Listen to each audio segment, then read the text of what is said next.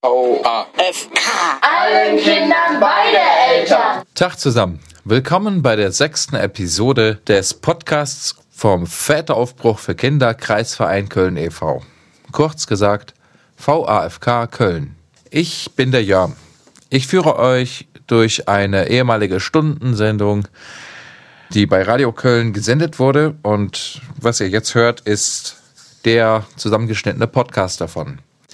Ja, der VAFK kümmert sich um den Elternteil, der getrennt von seinen Kindern lebt.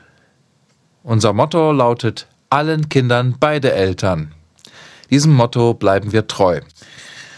Die Themen für die nächste Stunde. Familienberatung.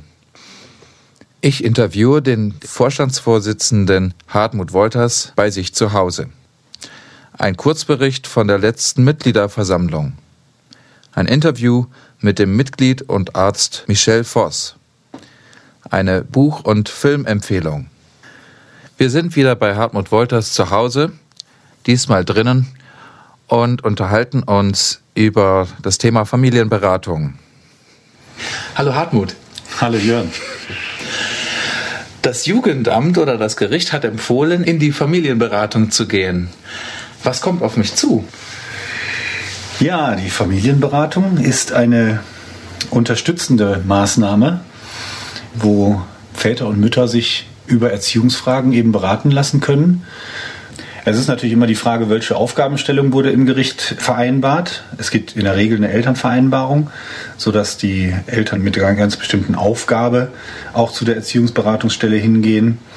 Grundsätzlich äh, wird in der Erziehungsberatungsstelle jeder Elternteil erstmal separat beraten. Das heißt, es wird nicht so, wie das oft im Jugendamt stattfindet, dass die beide Eltern einladen und dann sofort ein Elterngespräch machen, sondern in der Erziehungsberatung ist es meistens so, dass die Eltern erstmal ein Einzelgespräch kriegen. Das sind meistens Psychologen in der Erziehungsberatung oder Sozialarbeiter oder Sozialpädagogen. Und äh, wenn sich aus diesen Einzelgesprächen heraus entwickelt, dass ein gemeinsames Gespräch sinnvoll ist und auch durchführbar ist, dann wird erst ein gemeinsames Gespräch gemacht mit den Eltern. Mhm. Der VAFK Köln sucht ständig ehrenamtliche Helfer zum Ausrichten der Veranstaltungen. Interessenten melden sich bitte unter vafk-köln.de. Welche Aufgaben hat die Familienberatung? Die Familienberatung soll den Eltern helfen, in Erziehungsfragen und in Konfliktfragen in der Trennungssituation wieder aufeinander zuzugehen und die Belastung der Kinder möglichst gering zu halten. Das ist die Hauptaufgabe der Erziehungsberatungsstelle aus meiner Sicht und aus meiner Erfahrung. Es gibt in jeder Beziehungsberatungsstelle eigene Aufgaben, die man sich auch gerne erklären lassen kann. Man kann einfach den Gesprächspartner erstmal fragen, welche Aufgaben haben Sie denn oder wie sehen Sie Ihre Aufgaben. Aber es wird sich im Wesentlichen darum drehen, den Eltern eben zu helfen, mit ihrer eigenen Situation, mit der Trennungssituation, mit Erziehungsfragen mit den Kindern, mit äh, dem Ex-Partner auf einer Ebene zu arbeiten, zu kommunizieren, sich zu besprechen und äh, so dass eben für die Kinder eine maximale Entlastung dabei herauskommt. So würde ich das definieren. Da schwingt auch schon das Wort Kindeswohl mit und ja, ich muss da an einen Kollegen denken, der mir erzählt hat, dass er in einer Familienberatungsstelle war und das erste Mal alleine, beim zweiten Mal war die Mutter mit eingeladen, sie kam nicht. Darüber hinaus hat der Berater dann meinen Kollegen gefragt, nachdem er dem Berater seine Situation, seine Gefühle und alles mitgeteilt hat. Da sagte der Berater, was ist Ihr Auftrag an mich? Ja, das ist eine Frage, da steht mir erstmal dumm da. Ne? Ich kann mich noch gut erinnern, als ich zum ersten Mal in der Beratungsstelle war. Was ist Ihr Auftrag an mich? Keine Ahnung. Was machen Sie denn, habe ich dann gefragt. Ne? Und habe mir erstmal erklären lassen, was überhaupt deren Tätigkeit ist und wie man damit, also wie soll ich eine Aufgabe definieren, wenn ich überhaupt nicht weiß, was so eine Beratungsstelle jetzt leisten kann? Ich muss ja erstmal wissen, welches Leistungsspektrum die haben, um mir dann da irgendeine, irgendeinen Auftrag rauszupicken, wo ich sage, okay, aus ihrem Leistungsspektrum möchte ich gerne das und das haben. Also das funktioniert aber nicht in der Erziehungsberatungsstelle. Das sind keine Techniker, das sind keine Ingenieure, keine Naturwissenschaftler, das sind Geisteswissenschaftler, das sind Sozialarbeiter, Psychologen die denken anders. Im Wesentlichen, wie gesagt, sind es Psychologen, die wollen gerne einen Auftrag bekommen, wie kann ich Ihnen jetzt in Ihrer akuten Not helfen. Das heißt, ich muss meinen Auftrag formulieren, beziehen auf meine Person. Was kann ich persönlich ändern? Äh, wo bin ich persönlich unsicher? Wo habe ich persönlich Fragen? Ähm, mit welchen Umständen komme ich im Moment nicht klar? Und welche Hilfestellung könnte ich mir da vorstellen, auf meine Person bezogen. Eine Hilfestellung kann nicht sein und ein Auftrag an die Erziehungsberatungsstelle, sagen Sie doch mal meiner Ex-Frau, dass die das sein lassen soll, ständig über mich zu schimpfen oder so. Ne? Sondern ein Auftrag kann sich nur auf mich persönlich beziehen was brauche ich an Unterstützung, damit ich jetzt möglichst optimal mit der Situation umgehen kann. Um auf das Beispiel eben zurückzukommen, mal angenommen, die Mutter ist jetzt ständig am Schimpfen über den blöden Ex und ich möchte das abstellen, wäre natürlich eine persönliche Formulierung. Was kann ich tun, um positiv auf meine Ex-Frau einzuwirken, damit sie mich nicht mehr so negativ sieht? Ne? Das wäre zum Beispiel ein personenbezogener Auftrag. Was sind denn meine Ziele? Genau, das differiert nämlich. Ne? Der Auftrag an die Erziehungsberatungsstelle hat nämlich nichts mit den persönlichen Zielen zu tun, sondern man muss aus seinen persönlichen Zielen quasi die Aufgabenstellung herausarbeiten. Also mein persönliches Ziel als Vater ist eigentlich immer, so erlebe ich das in der Selbsthilfegruppe, ich will mehr Kontakt zu meinen Kindern, ich will meine Kinder häufiger sehen, ich will mehr für meine Kinder da sein, ich will mehr Verantwortung für meine Kinder äh, tragen. Ich möchte vielleicht, dass meine Ex mich dabei unterstützt, dass sie mir mitteilt, wann Elternsprechtage sind und so weiter und so fort. Das sind immer die persönlichen Ziele, aber dabei kann einem eben die Beratungsstelle nicht weiterhelfen.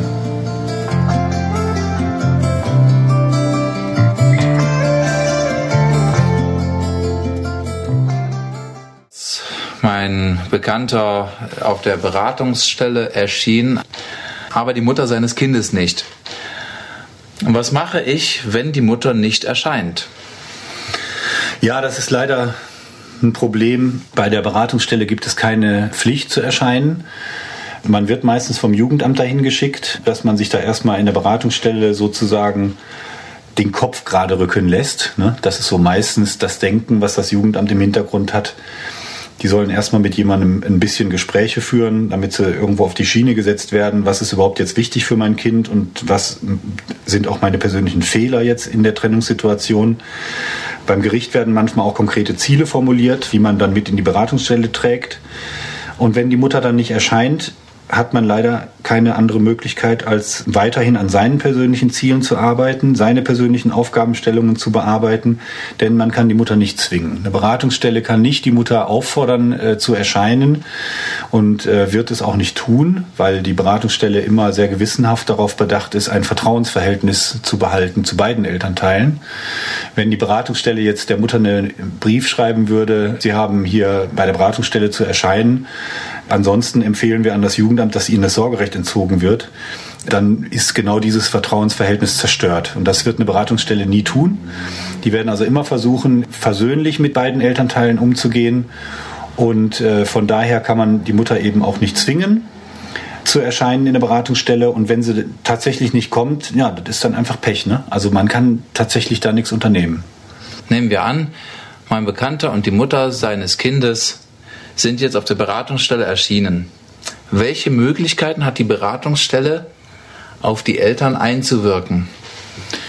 Auch das wird die Beratungsstelle nicht tun. Die Beratungsstelle wird versuchen, sich da rauszuhalten und die Eltern anzuleiten, zu einer gemeinsamen Ebene zu finden. Welche Ebene ist der Beratungsstelle eigentlich ziemlich egal.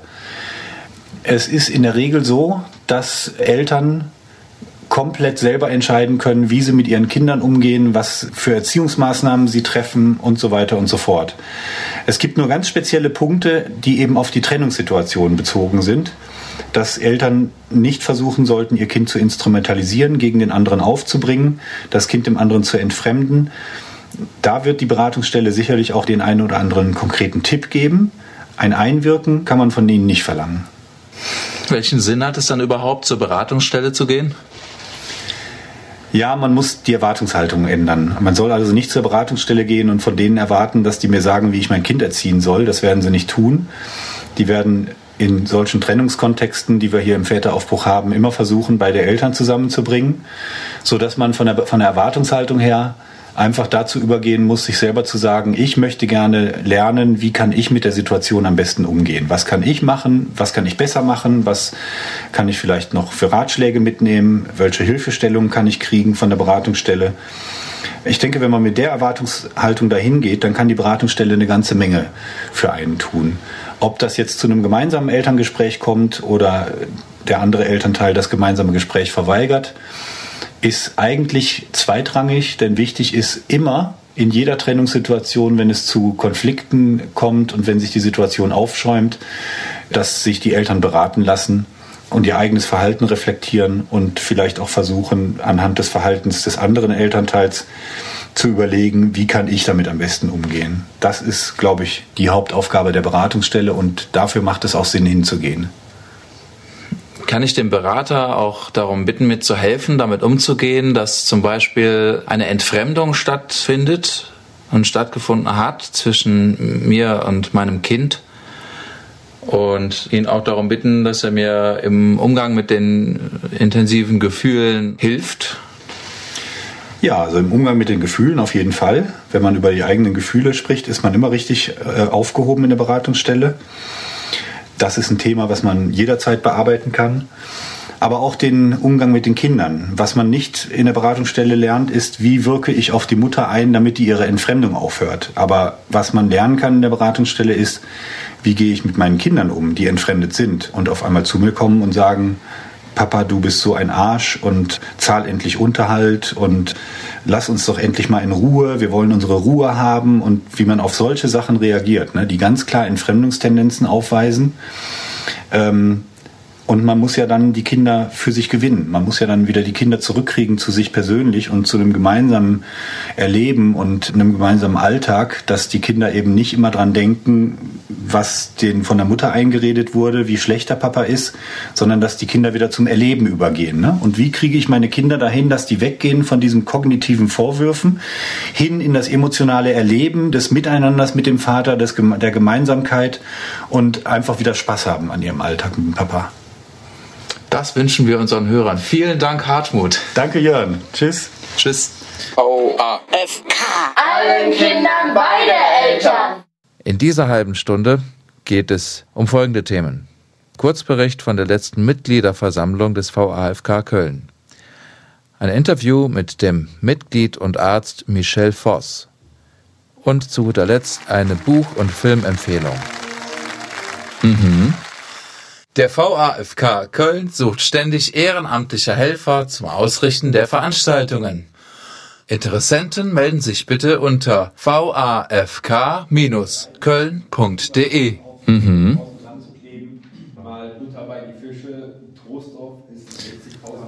Am 26. November 2015 war im Kölner Lokal Alte Feuerwache die letzte Jahreshauptversammlung des Väteraufbruch Köln. In gepflegter Ordnung haben wir nach dem Eintreffen der ersten Leute den gemieteten Raum zurecht möbliert. Während angenehmer Gespräche wurde noch gefrühstückt und sich auf zwei Stunden Sitzen eingestellt. Zu den Punkten des Abends gehörten viele formelle Dinge, die ich euch hier ersparen möchte. Ich wurde als Medienbeauftragter des Väteraufbruch vorgestellt, nachdem der Posten als Bestand erklärt wurde. Die Workshops finden mittlerweile sowohl in Essen als auch in Köln statt. Da sich die Beteiligung in Grenzen hielt, fordere ich hiermit nochmal alle Mitglieder zur aktiven Beteiligung am Vereinsleben auf.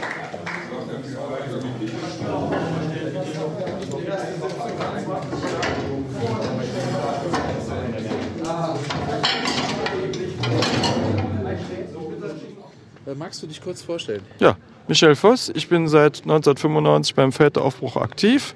Meine Kinder sind jetzt, äh, Kinder kann man ja kaum noch sagen, die sind jetzt äh, 25 und 26. Ich habe vor 20 Jahren riesen Probleme gehabt nach dem Auszug. Erstmal habe ich meine Kinder viel gesehen und dann hat meine Ex auf einmal Angst gehabt, meine Kinder könnten zu mir ziehen wollen. Und dann hat sie angefangen zu mauern. Und im Nachhinein muss ich aber sagen, ich hätte damals ein bisschen ruhiger reagieren können. Da sind wir schon fast beim Thema. Wie bist du zum Väteraufbruch gekommen?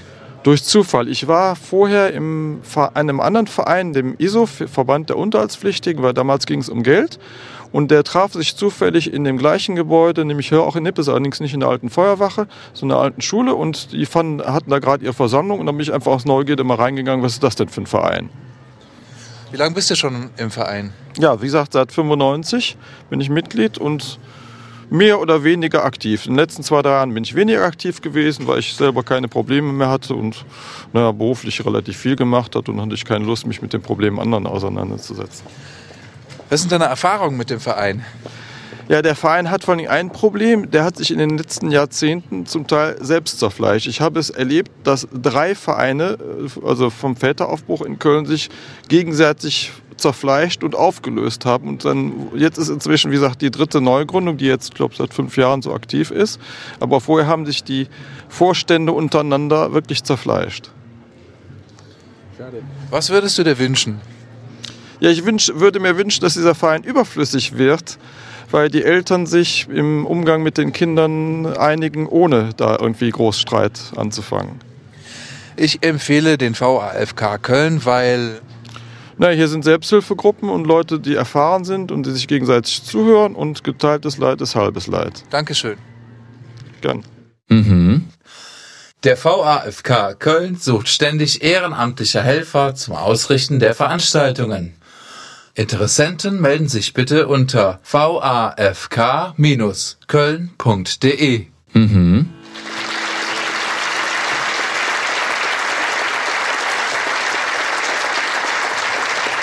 Diesen Applaus bekam Professor Dr. Hildegund Sünderhauf 2014 nach einem Vortrag in Köln. Sie ist die Autorin des Buches Wechselmodell Psychologie, Recht, Praxis abwechselnde Kinderbetreuung durch Eltern nach Trennung und Scheidung. Die im Buch von Hildegund Sinderhauf zusammengetragenen Fakten und wissenschaftlichen Forschungsergebnisse beziehen sich auf die Psychologie, das Recht und die Praxis in Bezug auf das Wechselmodell, was es Kindern ermöglicht, alle zwei Wochen den Elternteil zu wechseln und jeweils zwei Wochen bei einem Elternteil zu leben.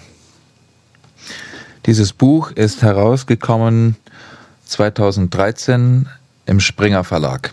Ist für 79,99 erhältlich. Die Autorin, Frau Professor Dr. Hildegund Sinderhauf, ehemalige Anwältin für Familienrecht und seit 2000 Professorin für Familienrecht und Kinder- und Jugendhilferecht an der Evangelischen Hochschule Nürnberg. Mhm. Der VAFK Köln sucht ständig ehrenamtliche Helfer zum Ausrichten der Veranstaltungen. Interessenten melden sich bitte unter vafk-köln.de. Mhm. Mhm. Der VAFK Köln sucht ständig ehrenamtliche Helfer zum Ausrichten der Veranstaltungen. Interessenten melden sich bitte unter vafk-köln.de. Mhm. Jetzt kommt eine Filmempfehlung und zwar gibt es einen Film von und mit Douglas Wolfsberger, der heißt Der entsorgte Vater.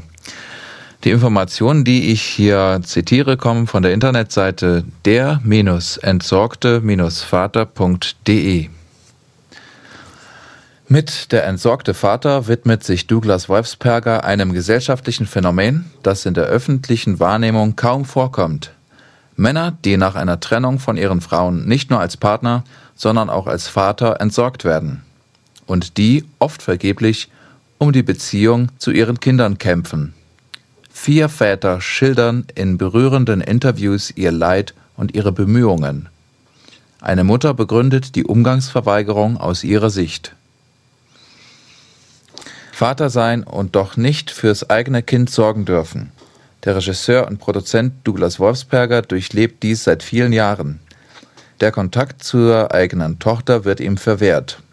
Anstatt sich rechtzeitig um eine Einigung zwischen den Parteien zum Wohle des Kindes zu bemühen, ordnet das Gericht schlussendlich an, dass sich der Vater von der Tochter verabschieden solle, und zwar endgültig. Er macht sich auf die letzte Reise zu seiner Tochter. Der Regisseur trifft auf dieser Reise vier Väter, die sein Schicksal teilen. Sie können ihre eigenen Kinder nicht sehen, weil die ehemaligen Lebensgefährtinnen den Umgang von Vater und Kind über Jahre hinweg unterbinden.